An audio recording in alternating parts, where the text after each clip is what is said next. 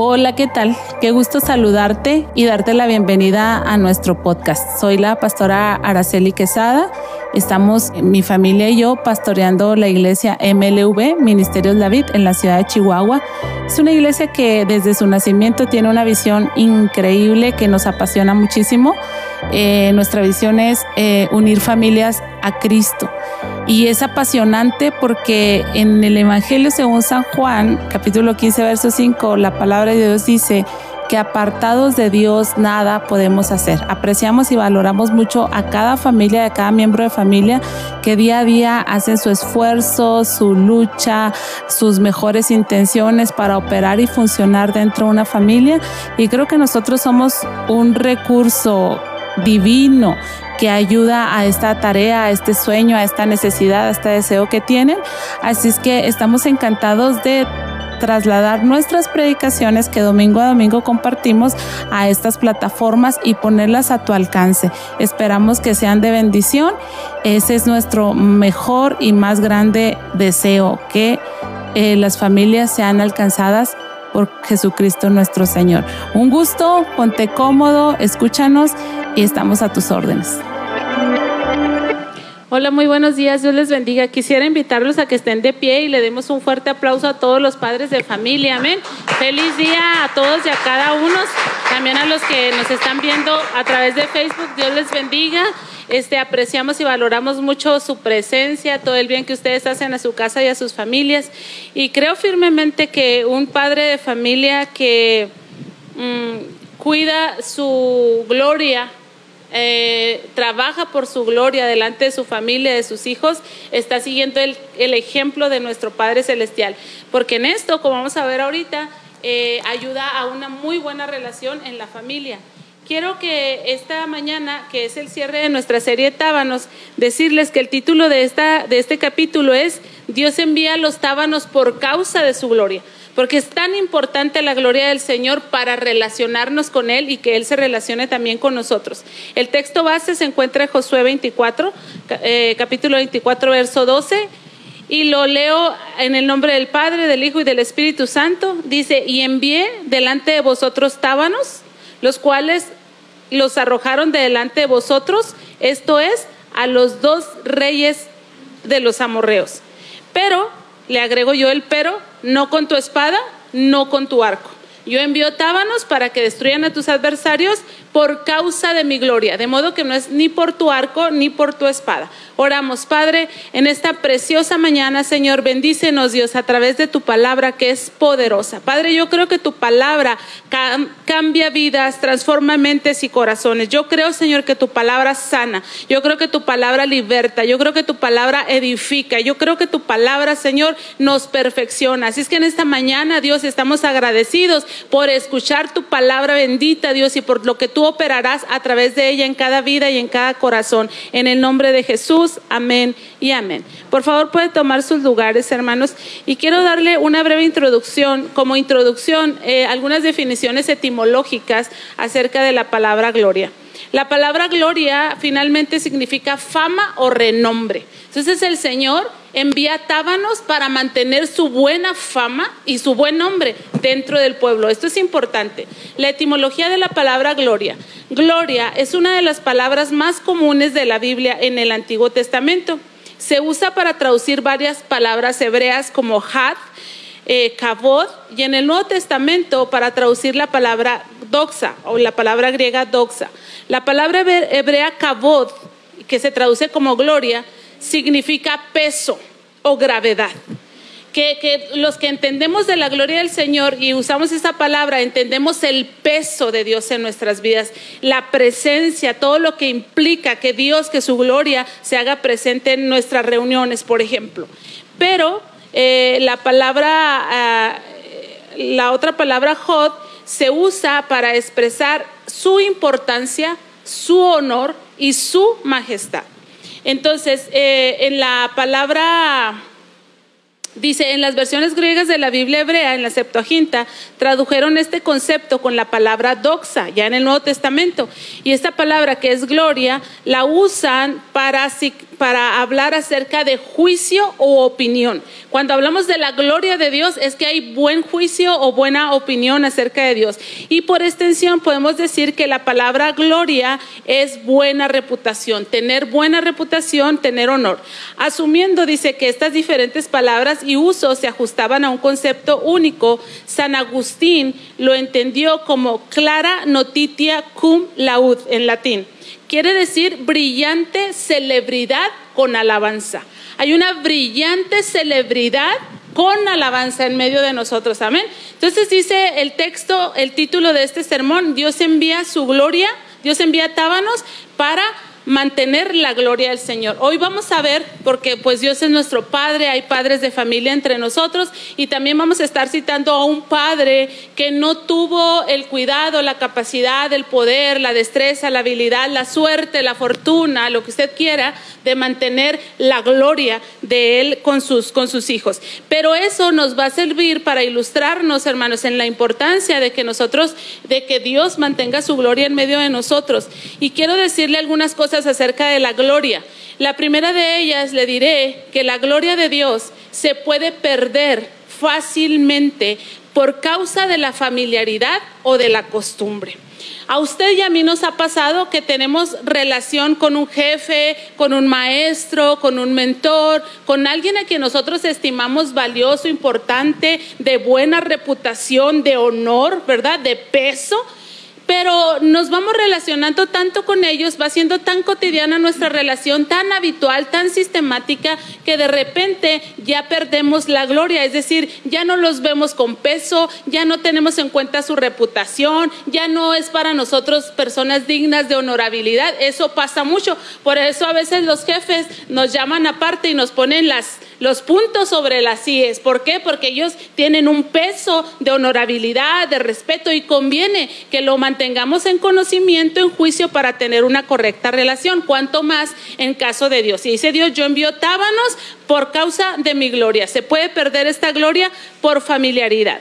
Esta palabra la podemos entender como sencillez, confianza en el trato o un contacto habitual o conocimiento profundo. Y cuando nos habituamos a que somos cristianos, cuando nos habituamos a que Dios nos visita, cuando nos habituamos a que Dios es bueno, cuando nos habituamos a que Dios es el compañero de nuestro camino, puede ser que perdamos la gloria de Dios. Y Dios dice, yo les voy a enviar tábanos porque ellos se van a dar cuenta que no es ni con su espada ni con su arco y entonces sabrán quién está en medio de ellos y se sabrán comportar como conviene, como merece. En la primera carta de, Samuel, en el primer libro de Samuel, perdón, capítulo 2 y versículo 12, hay un claro ejemplo de cómo esta familiaridad hizo que la gloria de Dios se perdiera.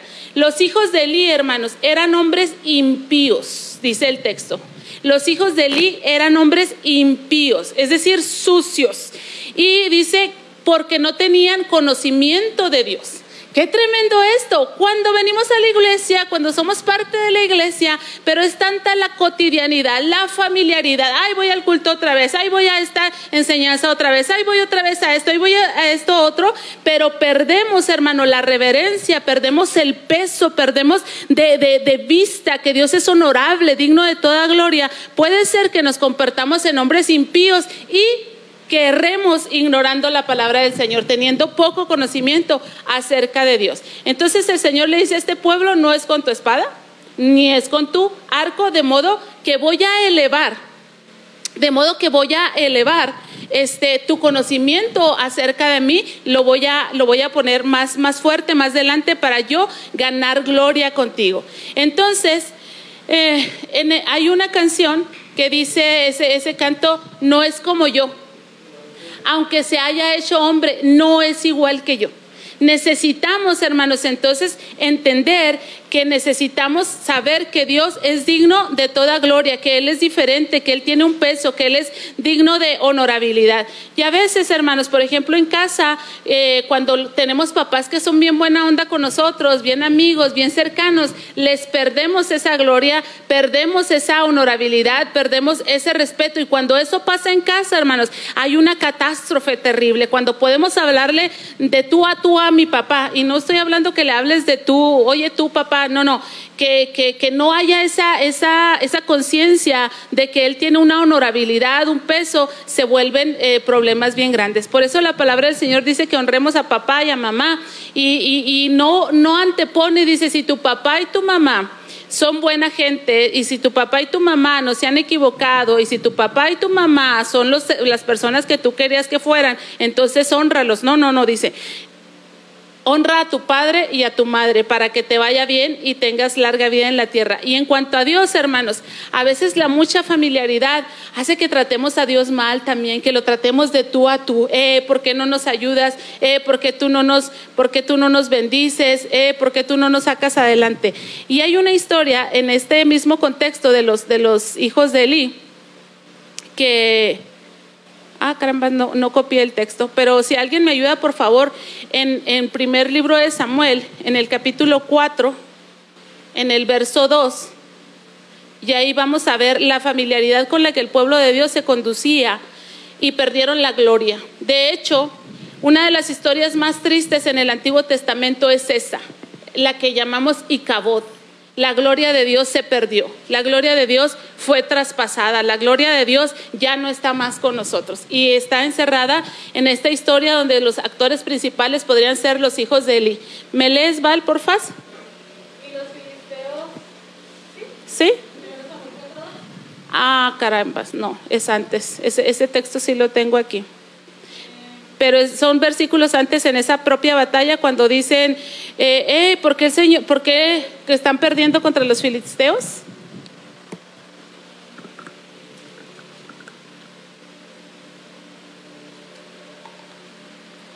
Que dicen, ¿por qué Dios nos ha entregado a los filisteos? Vayan y traigan el arca para que Dios nos bendiga y salgamos adelante de esta batalla. Gracias por estarme aquí todos ayudando con su google y su teléfono inteligente.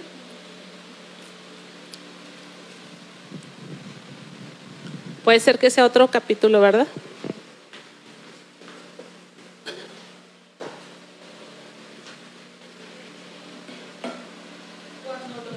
Sí, cuando mandaron traer el arca.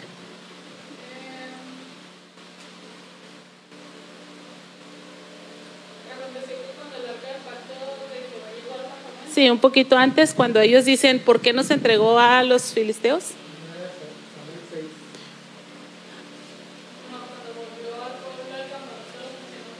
Sí, ajá.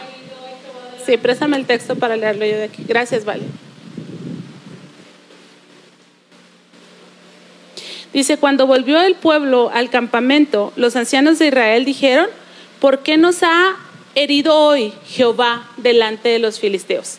Cuando hay esa familiaridad, nosotros creemos que Dios está obligado con nosotros a ayudarnos, a bendecirnos, a respaldarnos, a sacarnos siempre adelante y la gloria se, se pierde, ¿no? Entonces ellos hacen este escándalo. ¿Por qué nos ha herido hoy Jehová delante de los filisteos?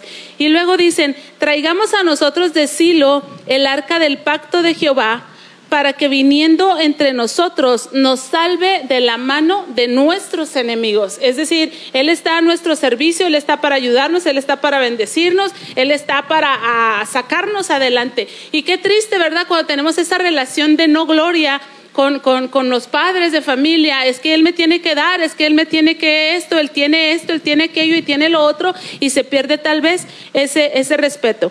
Y dice que envió el pueblo a Silo y trajeron de allá el arca del pacto de, de Jehová de los ejércitos, que moraba entre los querubines, y los dos hijos de Eli, Ofnis y Fine, estaban allí con el arca del pacto de Dios.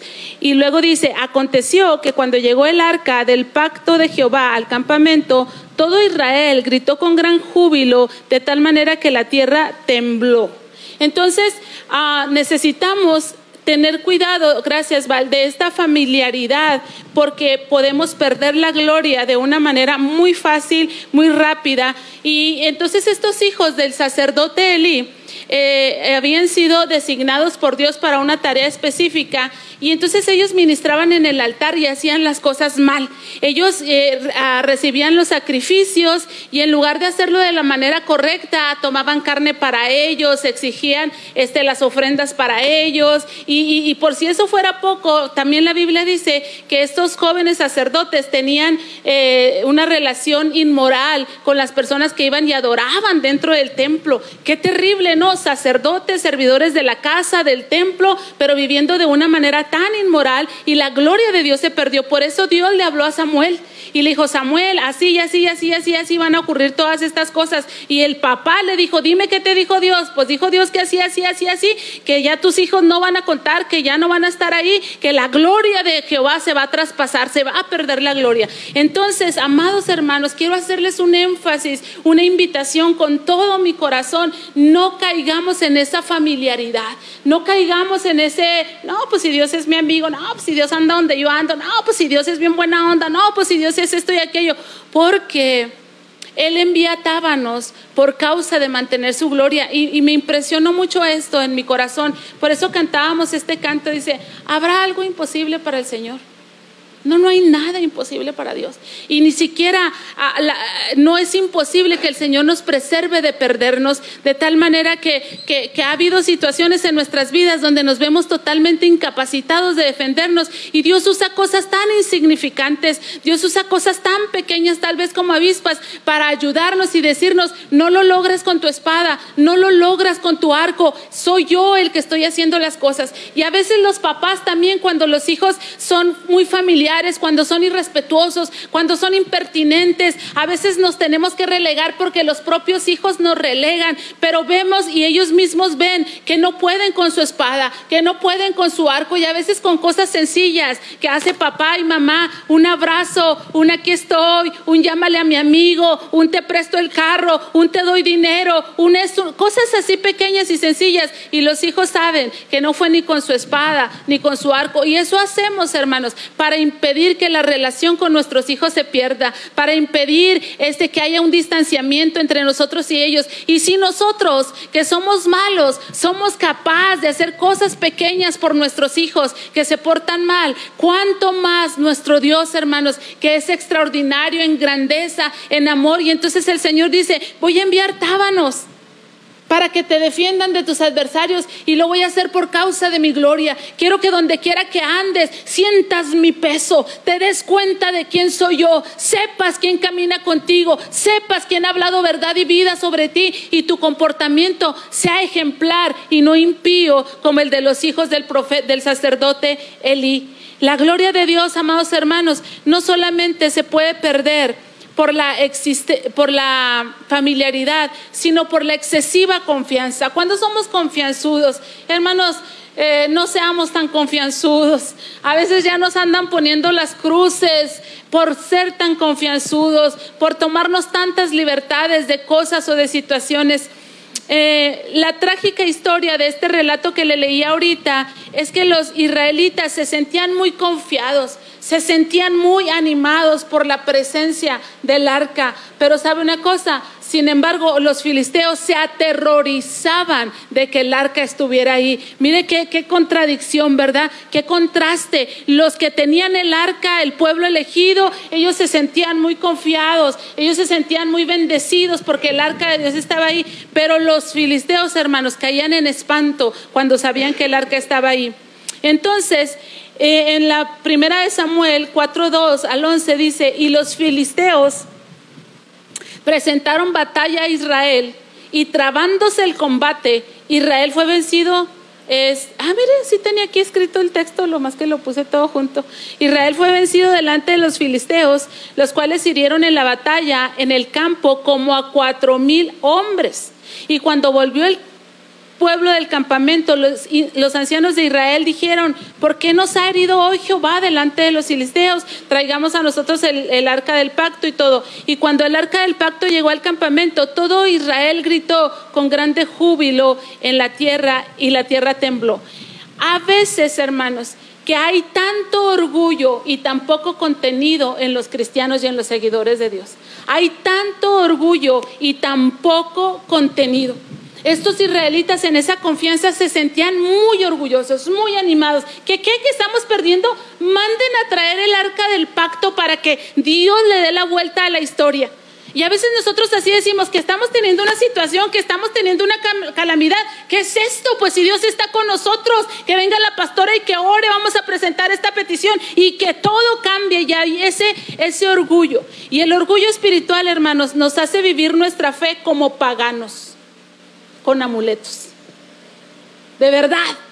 E, e, ese orgullo nos hace vivir nuestra fe como los paganos, con amuletos. Aquellos dijeron, estamos perdiendo porque no está aquí el arca del pacto, pero vayan y tráiganla. Y en cuanto esté aquí el arca del pacto, le damos la vuelta a la historia y vamos a ser tremendos vencedores. Hay algunos hermanos que en ese orgullo espiritual, hasta algo tan, tan precioso que Dios nos dio como una arma, una herramienta, que es el ayuno, dice, voy a ayunar voy a ayunar y le voy a dar la vuelta a la historia porque le voy a dar la vuelta a la historia. Y si Dios no se deja, con tres días de ayuno le tuerzo más el brazo y le aplico cuatro días de ayuno. Y si no se deja, veinte, porque vivimos mal por causa de nuestro orgullo espiritual. Y mire, el Señor, hermanos, este pasaje es uno de los pasajes que, que simbró mi vida desde mi juventud.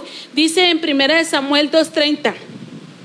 Por tanto, Jehová, el Dios de Israel, dice, yo había dicho, esa es la palabra para el papá, para Elí, yo había dicho que tu casa y la casa de tu padre andarían delante de mí perpetuamente. Mas ahora ha dicho Jehová, nunca yo talaga. Yo no soy un amuleto. Yo no soy un amuleto. A mí tú no me tuerces, a mí tú no me obligas, a mí tú no me sacas una bendición a fuerza. No me la sacas. ¿Por qué no me la sacas?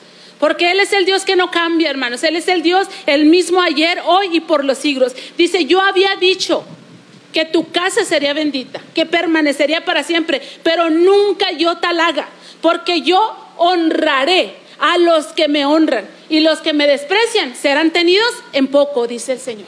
Entonces yo puedo venir, pastora, ore por mí para que esto se revierta y yo puedo orar por usted. Pero yo no tengo más poder que Dios.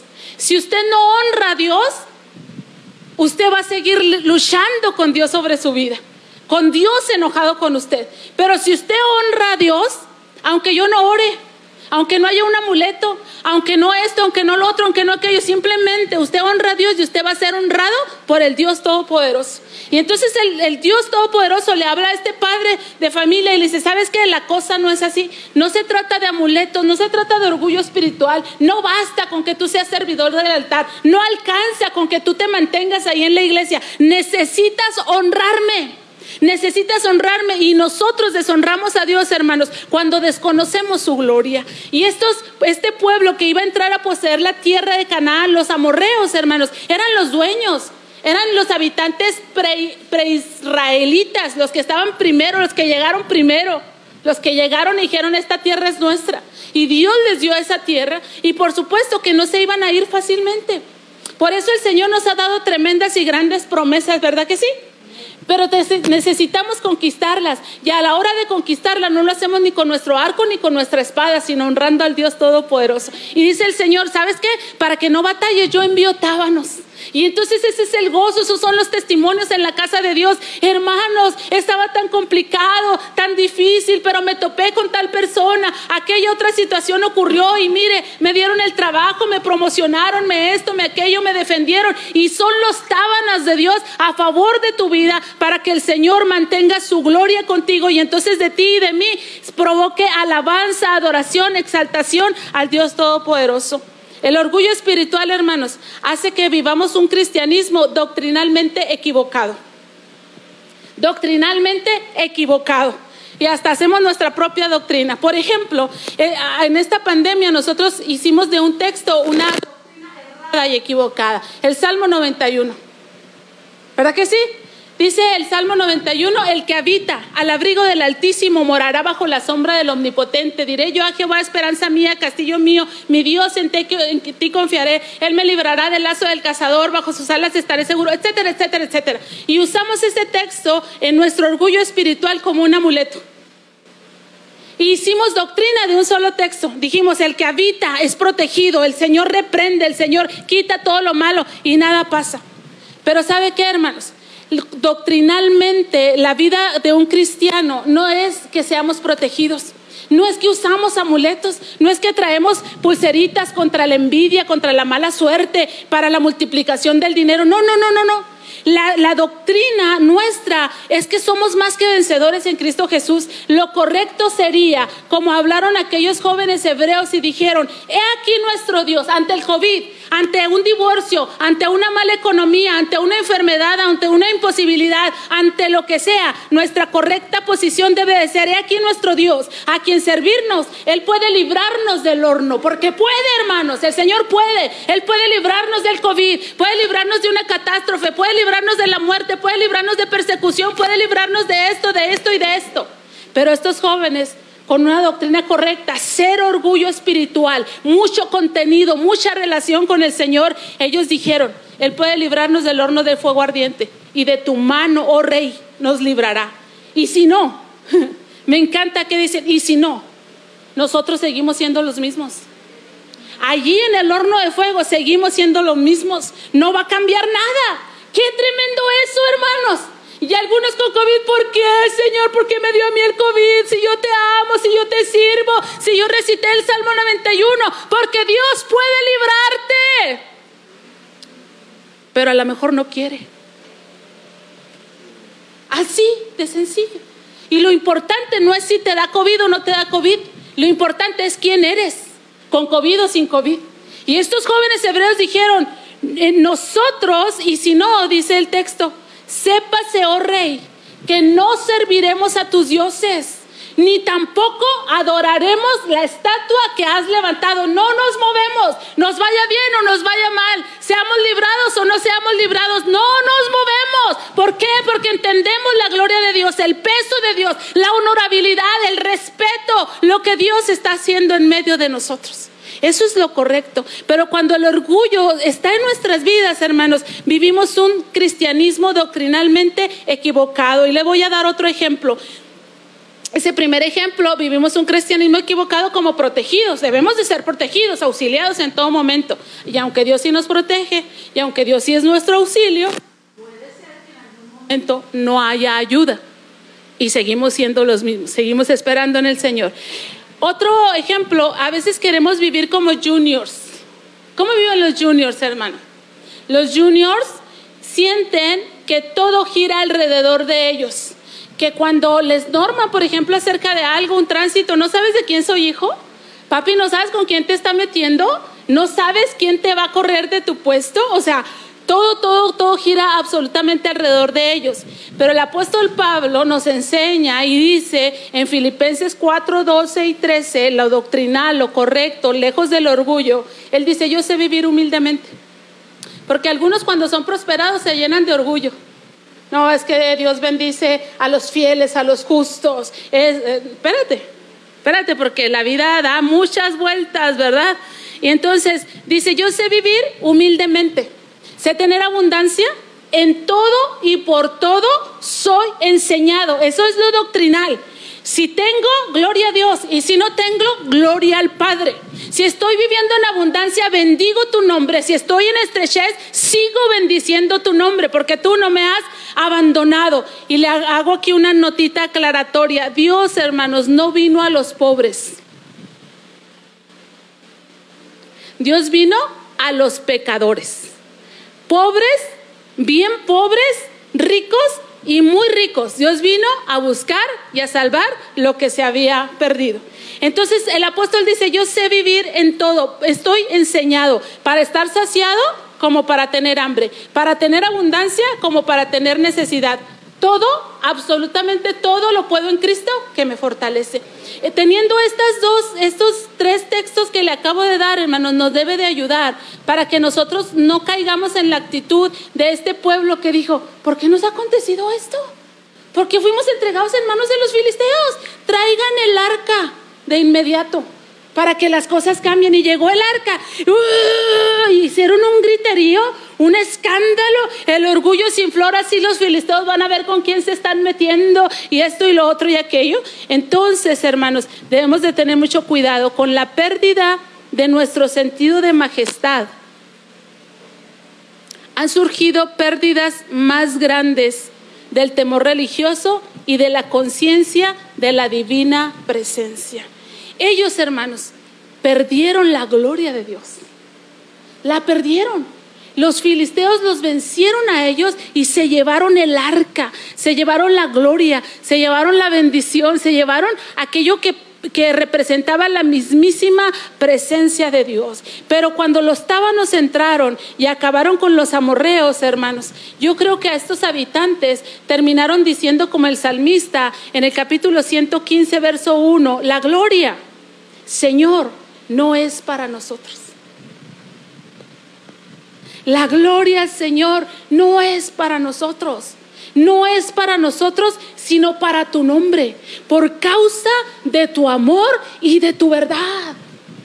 Y así, amados hermanos, cuando nosotros enfrentamos situaciones y batallas y vemos cómo Dios envía tábanos, avispas para ayudarnos, Dios guarde nuestras vidas de orgullo espiritual. De, ah, ¿Qué te pasa? Pues soy cristiano, ¿qué te dije, papito?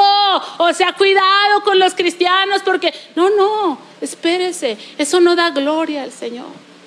Da más gloria que digo, no yo, no mi espada, no mi arco, el Dios bueno y misericordioso. De modo que no quiero la gloria para mí, sino para tu nombre, Señor, porque tú nos amas y eres verdadero, por causa de tu amor y de tu verdad.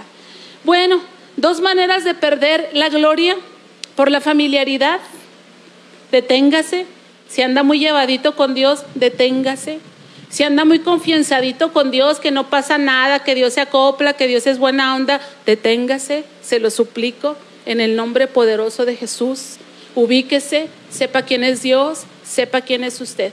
La única forma de recuperar nuestras pérdidas espirituales es volver al origen, a la causa y hacer las correcciones, las correcciones necesarias que nos garantizan la verdad. Si bien es cierto que la gloria de Dios se pierde, la gloria de Dios puede ser retenida. Y se retiene, hermanos, justamente por lo inverso a la familiaridad y al orgullo espiritual, a la confianza. Se retiene gracias al temor. El proverbista, hermanos, dice en el versículo 1, capítulo 1, verso 7, el principio de la sabiduría es el temor de Jehová. Los insensatos desprecian la sabiduría y la enseñanza. Leo la siguiente narrativa de esta batalla que tenían los israelitas con los filisteos. Dice, cuando los filisteos oyeron la voz de júbilo que estaba pasando en el campamento porque llegó el arca y que era tanta el gozo, el orgullo, la gritazón que la tierra tembló. Dice, ellos dijeron, ¿qué voz de gran júbilo es esta que está en el campamento de los hebreos? Y dice el escritor, y supieron, y supieron que el arca de Jehová había sido traída al campamento. Híjola, qué tremendo. El temor te da sabiduría. El temor te da sabiduría. Y estos hermanos, que eran un pueblo que no era de Dios, que eran un pueblo que pecaron contra Dios toda su vida, en ese momento se llenaron de tanto temor y tuvieron sabiduría, supieron, el arca de Jehová fue traída al campamento.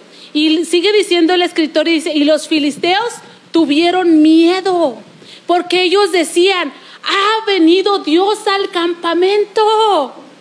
Tremendo, hermanos.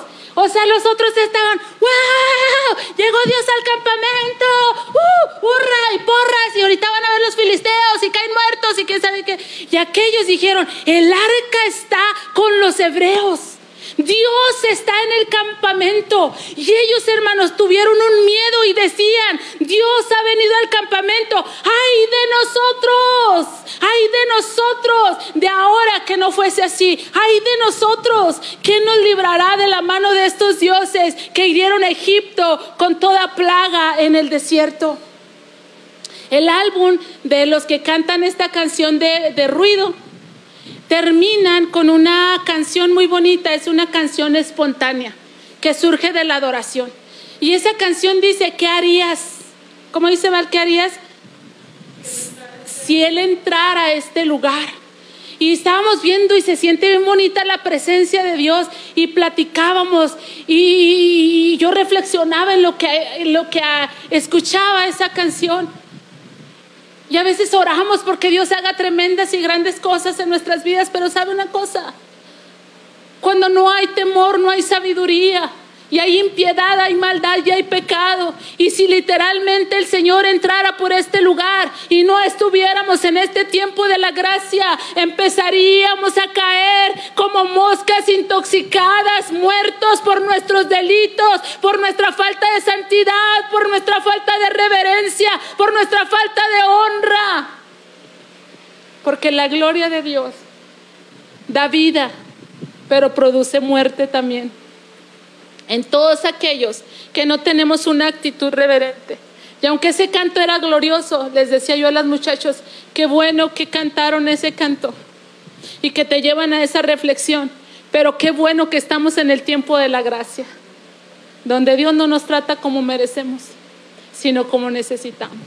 Porque si no fuese así, hermanos, y estuviéramos en el tiempo antiguo y la tierra se abriera y nos tragase, Dios nos ayude. Ellos tuvieron mucho miedo y dijeron, ay de nosotros, qué lindo cuando hay esa actitud, hermanos, de temor, de sabiduría, de reverencia. Y que nos presentamos a la casa del Señor diciendo, ay de mí, ay de mí, que me falta, ay de mí que no avanzo, ay de mí que soy sordo, ay de mí que desatiendo, ay de mí que descuido mi corazón y voy a estar en los atrios de Dios donde su dulce presencia se mueve y se manifiesta. Qué diferentes serían nuestros servicios, nuestra vida, nuestra sociedad, nuestra familia. ¿Quién nos librará, decían ellos, de la mano de estos dioses que hirieron que hirieron a Egipto con toda plaga en el desierto? Sin embargo, en medio de su temor, dijeron, esforzaos, oh filisteos, y sean hombres para que no sirvan a los hebreos como ellos os han servido a vosotros. Sean hombres y peleen, y pelearon pues los filisteos, e Israel fue vencido, y huyeron cada cual a sus tiendas, y fue hecha muy grande mortandad, pues cayeron de Israel treinta mil hombres de a pie, y el arca de Dios fue tomada, y muertos los dos hijos de Eli, Ofni y Fines. Y fue el mensajero corriendo a toda velocidad y lo vieron.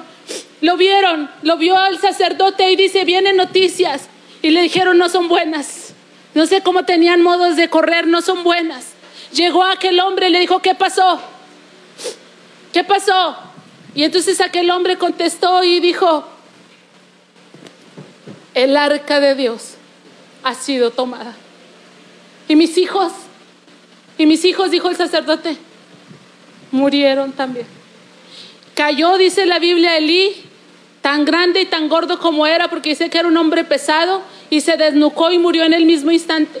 Una de las nueras que estaba por tener a luz un hijo, por el impacto le empezaron los dolores de parto y allí tuvo a su hijo y teniendo a su hijo se le escapaba la vida y las nodrizas le preguntaron, ¿qué nombre le vas a dar a tu hijo?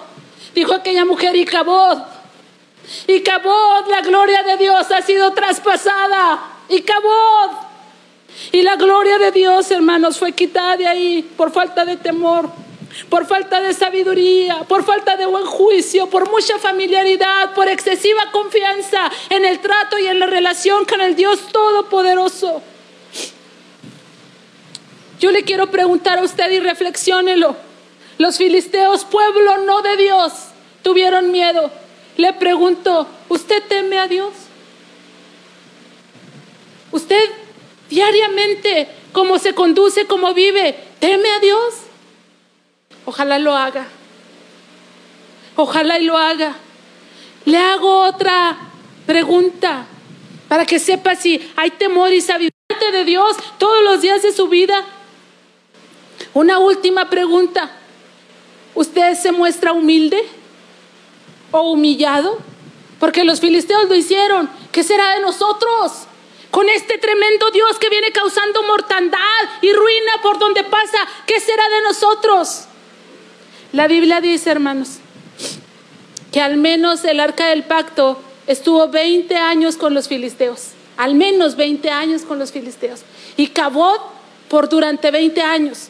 Algunos estudiosos han hecho del arca del pacto una materia teológica aparte de la Biblia y han estudiado y hay varias teorías en que dicen, hermanos, me impactó eso.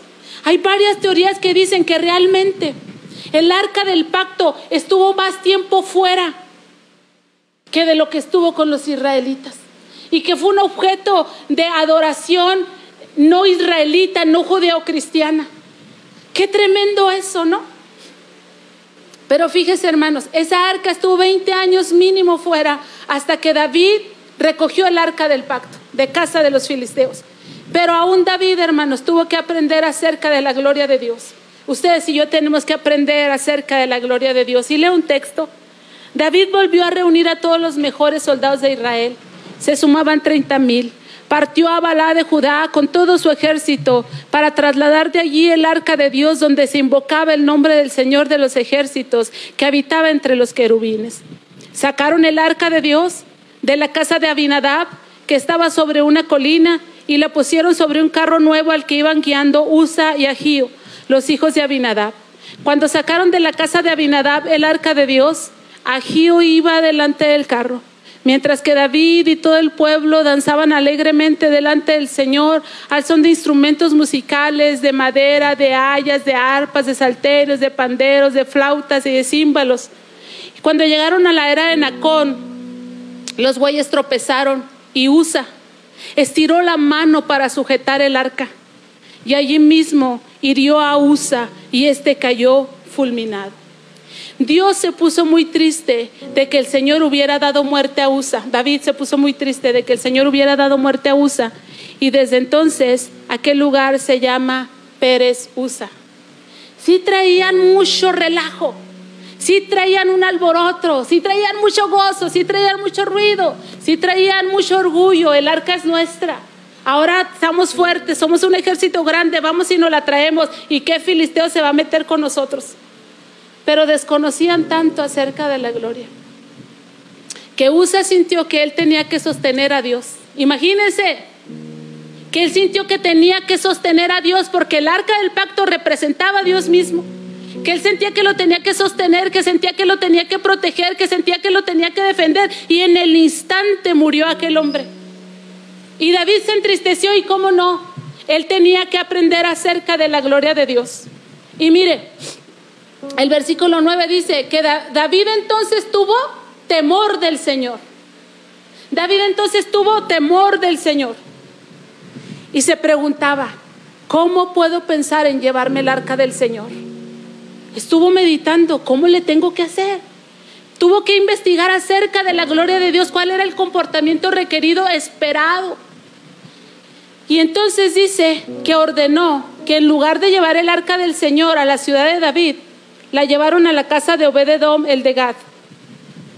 Y así el arca del Señor se quedó tres meses en la casa del gatita Obededom, y Dios lo bendijo a este y a toda su casa. Pero David se enteró de que por causa del arca del Señor había bendecido a Obededom y a toda su familia. Lleno de alegría llevó el arca de la ciudad a David.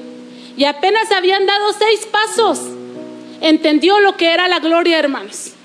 Uno, dos, tres, cuatro, cinco, seis pasos. Aquí vamos a hacer un culto. Aquí vamos a sacrificar, aquí vamos a adorar, aquí vamos a glorificar, aquí vamos a entender que no merecemos su gloria ni su presencia, pero que su gloria está con nosotros. Y quemaban y mataban y hacían la liturgia. Y otros seis pasos y otro sacrificio y otros seis pasos y otro sacrificio, porque entendió, se llenó de temor y dijo, la gloria de Dios está con nosotros. Y en todo era júbilo y sonidos de trompeta. Cuando él llegó, hermanos, por la ventana veía a su esposa, Mical, a David saltar y danzar delante del Señor y sintió por él un profundo desprecio. David reconoció la gloria, la entendió y supo cómo tenía que actuar. Pero su esposa sintió un profundo desprecio delante de él. Creo que se le veían sus ropas, su muslo, su pierna. Y Mical le dijo, así se exhibe el rey delante de las doncellas de Israel. Y escuché una predicación que ya no sé en dónde ni quién. Pero este, este predicador decía, porque él le dijo, yo, Mical, aún me haré más vil por causa del Señor. Aunque tú me desprecies, no me importa, más vil me haré por causa del Señor. Y ese predicador decía que David pudo hacer eso porque su auditorio no eran las doncellas de Israel.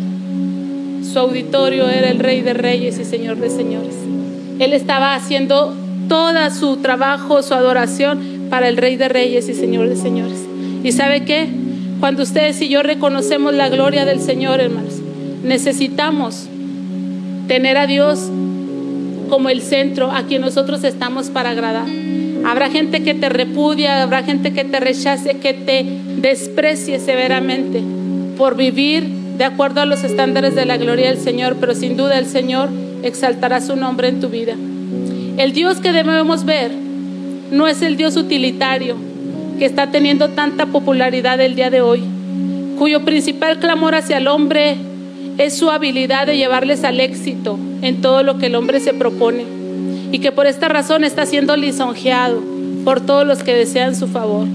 El Dios a quien debemos aprender a conocer es la majestad en los cielos, es Dios el Padre, todopoderoso, hacedor del cielo y de la tierra, el único Dios sabio y salvador.